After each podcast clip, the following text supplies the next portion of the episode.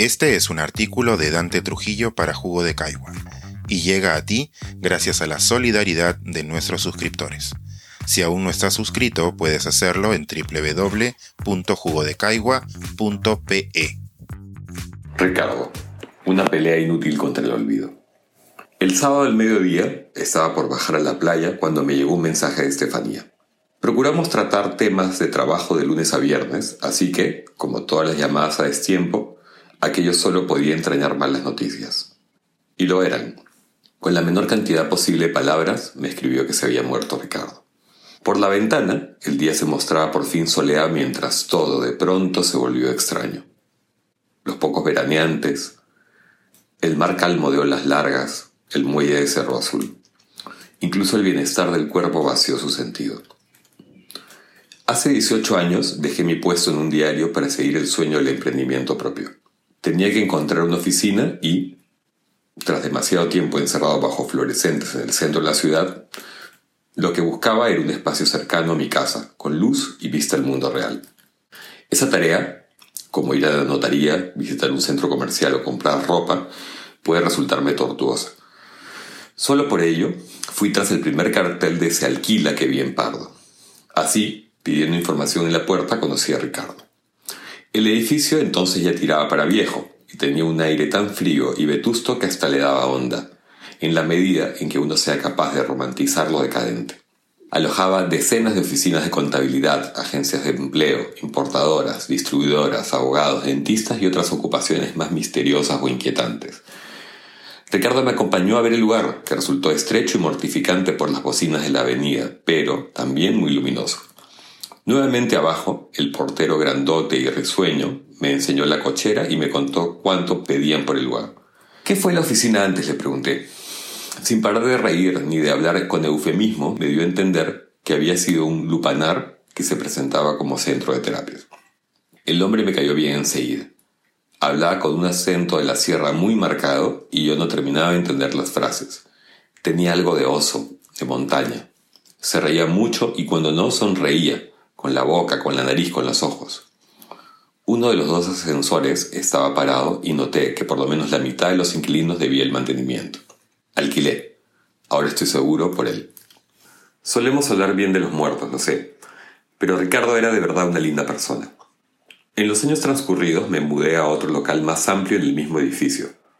El negocio pasó por momentos buenos y malos, llegaron y se fueron compañeros que hoy son mis amigos, otros se quedaron. Él también se quedó, como José, como Ramos, como la señora Celia. Los pobres pocas veces pueden salir de donde están. José y él alternaban la portería y no podían ser más distintos. El primero es discreto, eficiente, habilidoso y serio, y pequeño. Ricardo, ya lo dije, era grande, expansivo, confianzudo. Tenía chistes para todo. Hablaba alto. Era de esas personas que si te veían cargando vainas, no te preguntaba, sino que te ayudaba de frente. No por su rol, sino porque le salía. Era chismoso, un poco torpe, ruidoso, buenísimo para mandar al desvío los indeseables, y siempre te preguntaba por tus cosas con verdadero interés. Le gustaban los niños y los niños gustaban de él. Nunca, en todos los años que tratamos diariamente, dejé de verlo contento. Pero no todo era alegría para él, por supuesto. Además de aferrarse a un sueldo ya no solo bajo, sino incierto gracias a quienes se hacían los locos con el mantenimiento, Ricardo sufría en silencio por su hija, que padecía un mal neurológico que acabó con ella hace tres años. Fue un golpe del que no se recuperó. Luego vino el COVID, y tanto él como José enfermaron. La pandemia, además, trajo consigo el cierre de la mayoría de los locales del edificio, con lo que ingresaba menos dinero para gastos y salarios. Pasillos silenciosos, luces apagadas, agua cortada. La pintura de las paredes se esconchaba, y si se caía un ladrillito de la fachada, no había con qué reponerlo. El ascensor, que fallaba, terminó de morir. Todo parecía muerto. Solo José, Ricardo y la señora Celia quedaban ahí como los últimos sobrevivientes más bien como fantasmas. Hace unos tres meses Ricardo contó que tenía un dolor en el costado, pero nadie sabe ya cuánto aguantó en silencio ni cuándo le apareció el cáncer. La cosa es que, aunque me cueste creerlo, se fue del mundo el sábado pasado en una cama de neoplásicas. Y la pena me tiene cogida la garganta desde entonces. Ayer fui al edificio con el pretexto de una reunión, pero en realidad buscando darle un abrazo a José. No lo encontré. Lo supongo rebasado. Ni José ni Ramos. Solo Bernardo afuera lavando carros y en la entrada de la señora Celia. Conversamos un rato. Estaba muy compungida. Treinta años trabajaron juntos. Treinta años de camaradería tras el servicio y las carencias. El edificio se está repoblando. Mientras charlábamos, vi entrar a varios jóvenes, inquilinos nuevos, gente que seguro no conoció o conoció poco a Ricardo, Kama, Kea, que no lamentan su partida porque no saben la hermosa persona que fue.